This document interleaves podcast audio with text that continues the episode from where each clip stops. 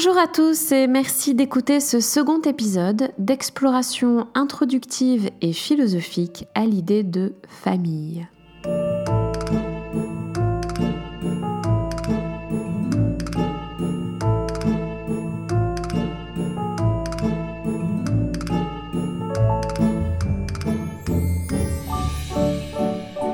Les déterminations naturelles, auxquelles nous sommes tous assujettis, au souci de l'autre qui circonscrirait la famille quelle qu'elle soit, il y aurait donc ce pas décisif, celui de l'adoption de cet autrui qu'on ne connaît pas. La chose serait sans doute aussi simple si la famille ne prenait pas part dans une société qui la dépasse, qui la traverse, et qui d'une certaine façon même la produit. Il importe alors, pour la comprendre, d'intégrer à notre enquête trois données sociologiques fondamentales. Première donnée, la famille est un lieu où se déploient souvent des rapports hiérarchisés d'autorité et d'obéissance, parfois même plus que de soins, où se jouent de manière privée, donc masquée, des rapports de domination soutenus par des appels à l'honneur, à l'obéissance, à la solidarité, à l'identité familiale, etc., comme dans ce qu'on a coutume d'appeler la famille politique. Deuxième donnée sociologique, c'est que la famille prend place dans une société où les individus sont jaugés très tôt, dès l'école, voire plus tôt encore, à l'aune de leur schéma familial. De sorte que la famille sert de critère de domination ou de relégation des individus, en tout cas de stigmatisation, et par là de motifs de fierté ou de honte. Pour disqualifier un individu, on montrera qu'il n'a pas la famille qu'il faut. Pour le valoriser, au contraire, on insistera sur le caractère admirable de sa filiation familiale. Troisième donnée à prendre en compte, c'est que l'organisation concurrentielle de la société met en concurrence non seulement les individus, mais aussi les familles entre elles, condition requise pour le bon cloisonnement de la misère.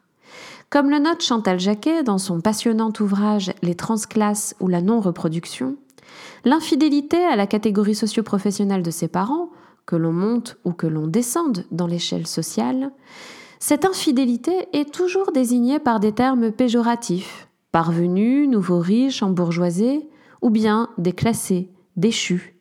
L'appel à la famille fait, véhicule dans la société une attente d'homogénéité rassurante, où chacun doit rester à sa place. Hommes, femmes, enfants, puissants, marginaux, pauvres, etc. Ces quelques remarques, à tout le moins, nous mettent en garde contre une erreur. À croire que la famille ne procède que de la vie privée, on la désolidariserait du système social dans son ensemble, ce qui est une manière de ne pas la prendre en considération, d'occulter ce qui s'y passe.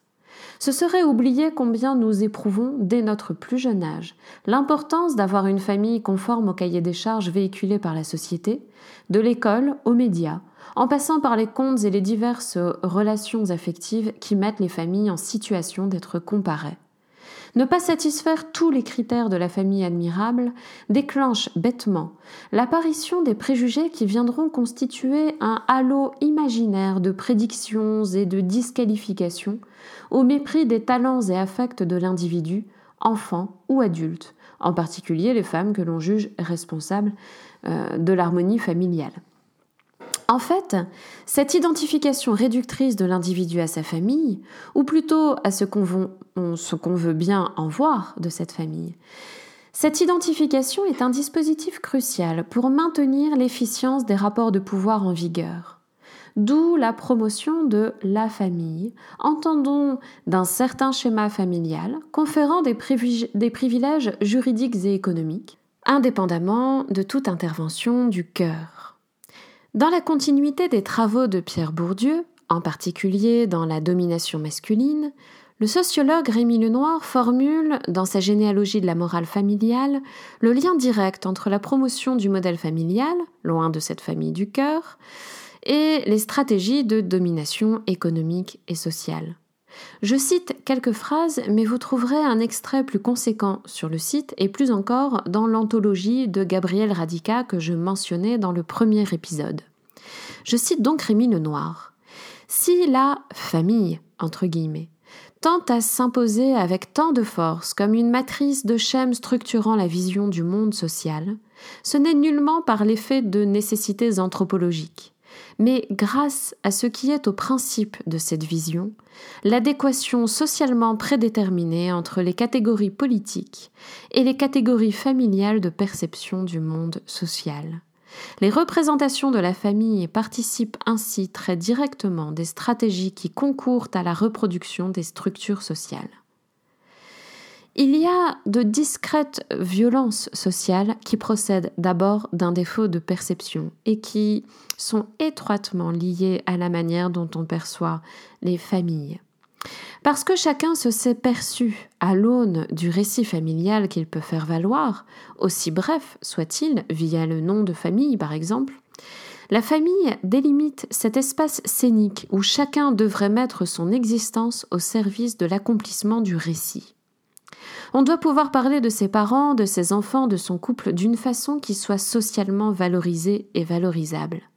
En d'autres termes, la reconnaissance sociale étant intimement liée à l'évaluation de votre situation familiale, ce qu'on sait bien quand on ne colle pas au schéma prétendu normal, les modalités politiques d'existence coïncident avec les discours normatifs sur la famille que nous intériorisons dès le plus jeune âge.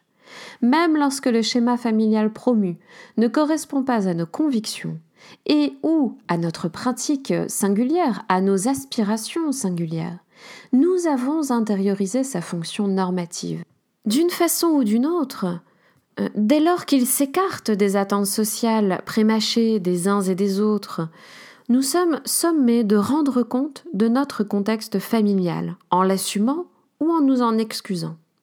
Et cet impératif est d'autant plus stigmatisant pour les personnes qui occupent des places plus vulnérables dans la société. On le voit très bien chez les enfants, mais aussi chez les femmes, ainsi que dans les milieux sociaux défavorisés. On leur pardonnera d'autant moins de ne pas coller à la tradition. Par exemple, on regarde sans réprobation le nombre de remariages des hommes célèbres, ce qui se pratique avec beaucoup moins d'indulgence à l'égard des femmes. Et pourquoi donc la norme familiale fonctionne-t-elle si bien? Parce que ce besoin de nouer des relations d'attachement, besoin dont tout enfant est porteur à vie, ce besoin expose à la peur du rejet. Et c'est cette peur du rejet qui, dans une sphère inhospitalière, peut donner aux injonctions parentales, quel que soit l'âge des enfants, un poids plus ou moins dramatique.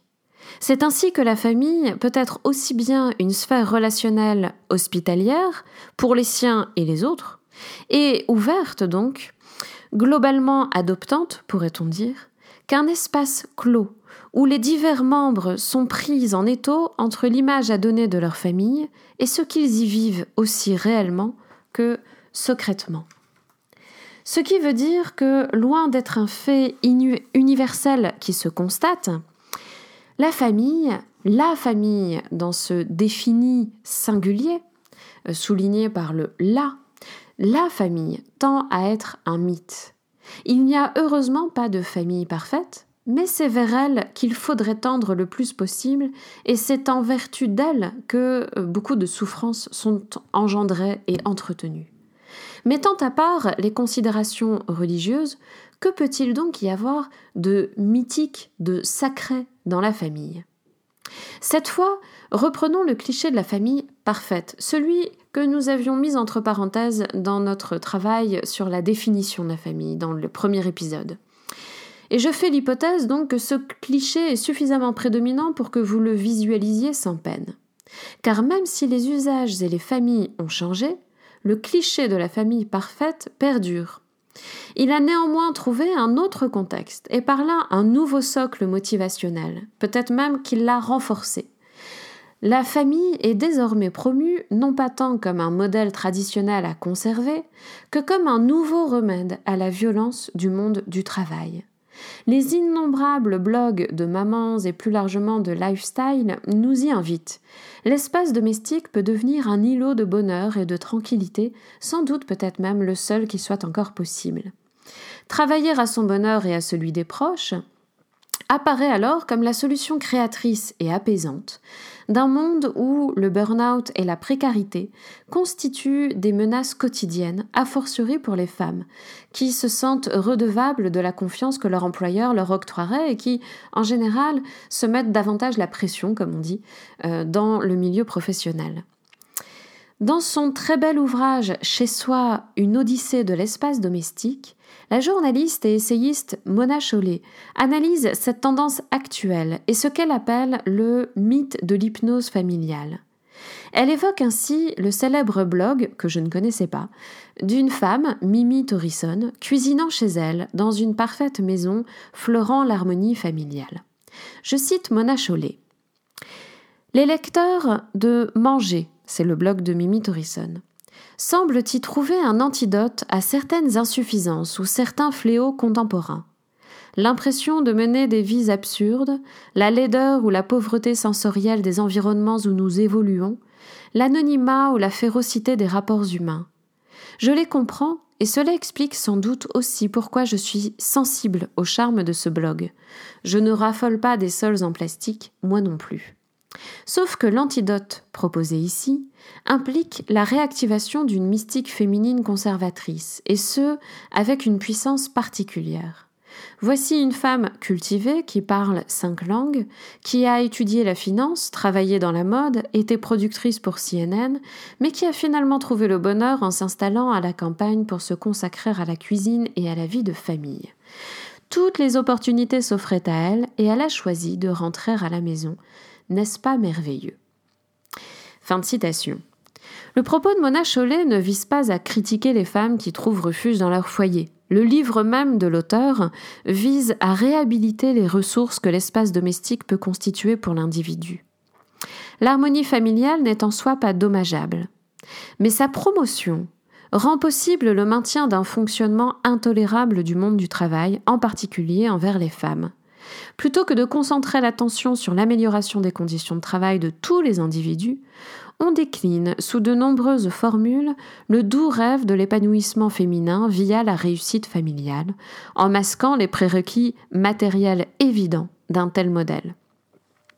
On pourrait même se demander si ce nouveau modèle de la famille à réussir pour être heureux ou heureuse, si ce nouveau modèle n'est pas étroitement dépendant des multiples sollicitations à la consommation et donc n'est peut-être pas un refuge euh, au système capitaliste comme on pourrait le croire euh, au premier abord.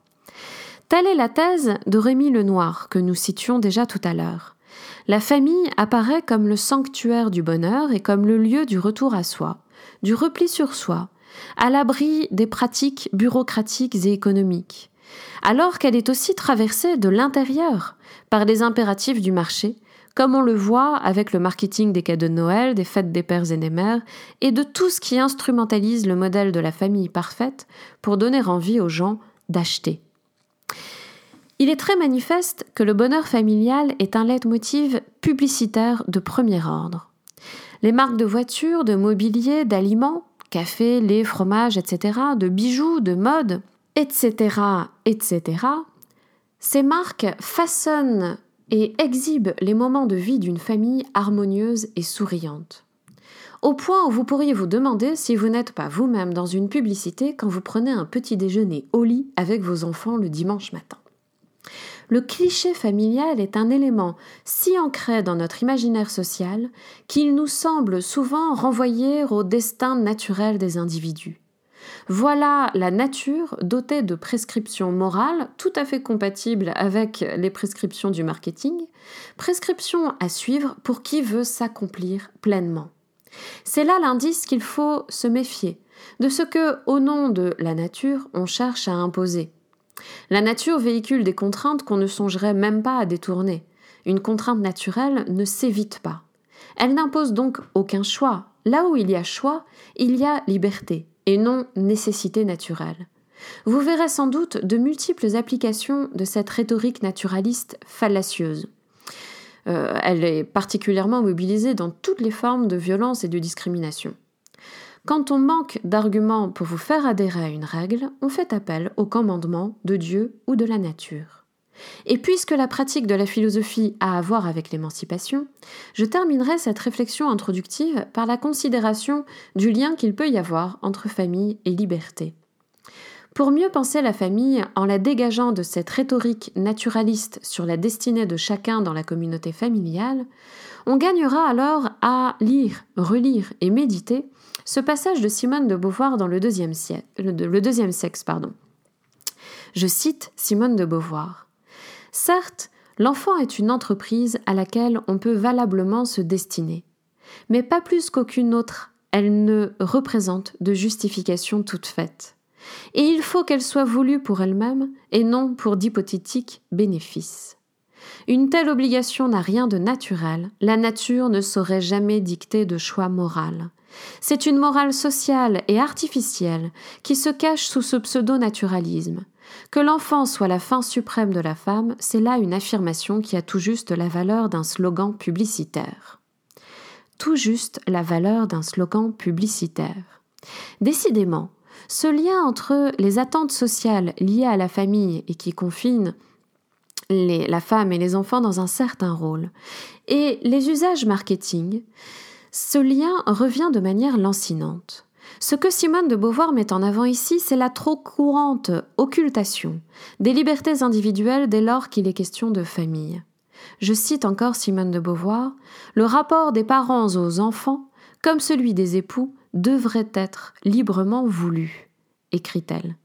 C'est dire en d'autres termes que la liberté de s'engager au cœur de la famille est une liberté, non un commandement et qu'on euh, retrouve là hein, ce que nous développions sous le concept d'adoption.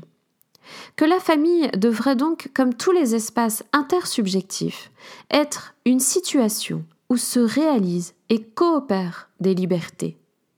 En valorisant une certaine répartition des rôles, en présentant avec force une certaine codification des comportements, des adultes comme des enfants, par exemple à travers les dessins animés et les catalogues de jouets, L'imaginaire publicitaire et plus largement médiatique constitue et renforce ce mythe de la réussite familiale, auquel on ne saurait désobéir sans en payer un certain coût dans notre vie quotidienne, ce qu'on voit très bien dans la sphère euh, professionnelle.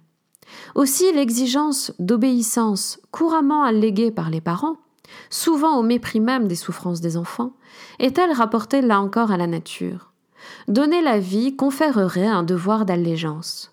Pourtant, comme le souligne encore Simone de Beauvoir, cette fois dans un autre texte, pour une morale, euh, pour une morale de l'ambiguïté, donc c'est le titre de, de cet autre texte, c'est là encore mépriser la liberté fondamentale de l'enfant.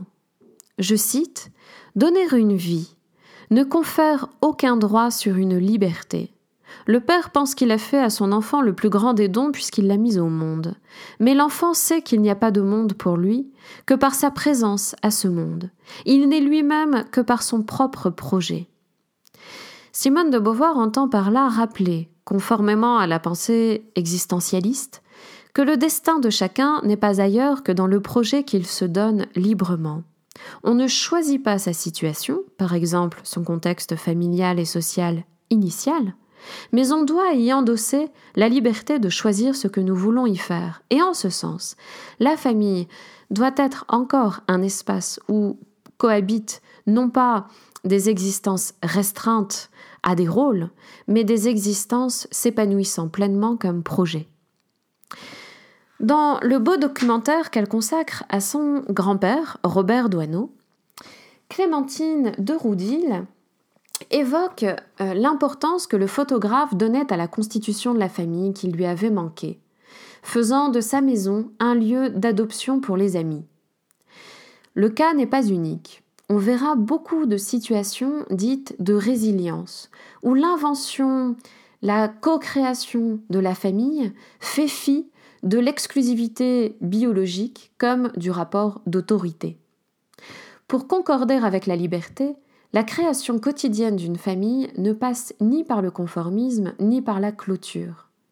La bienveillance, qui ne réclame pas allégeance, se déploie lorsque, au lieu de concevoir la famille, donc avec ce défini singulier euh, englobant, euh, lorsque, au lieu de concevoir la famille, comme une communauté close sur ses marqueurs généalogiques, on l'envisage comme un espace dynamique où du biologique peut intervenir comme une magnifique occasion parmi d'autres, non moins magnifique, de rencontrer la liberté d'autrui. N'est-ce pas un peu utopique, me direz-vous? Où va la famille si elle n'a plus de limites biologiques? Elle voguerait ainsi là où vont les individus qui la font, renonçant aux droits d'ingérence si souvent employés? Ici comme ailleurs, il importe de veiller à ce que les racines narratives ne motivent l'érection de murs autour d'un mythe qu'on a peur de perdre. Par peur de l'éclatement familial et du rejet de la société en général, on réduit la famille à des éléments, on réduit souvent la famille à des éléments narratifs et normatifs figés on fait passer la docilité pour une vertu alors même qu'elle peut nier ce qu'il y a de plus fondamental en chaque être humain.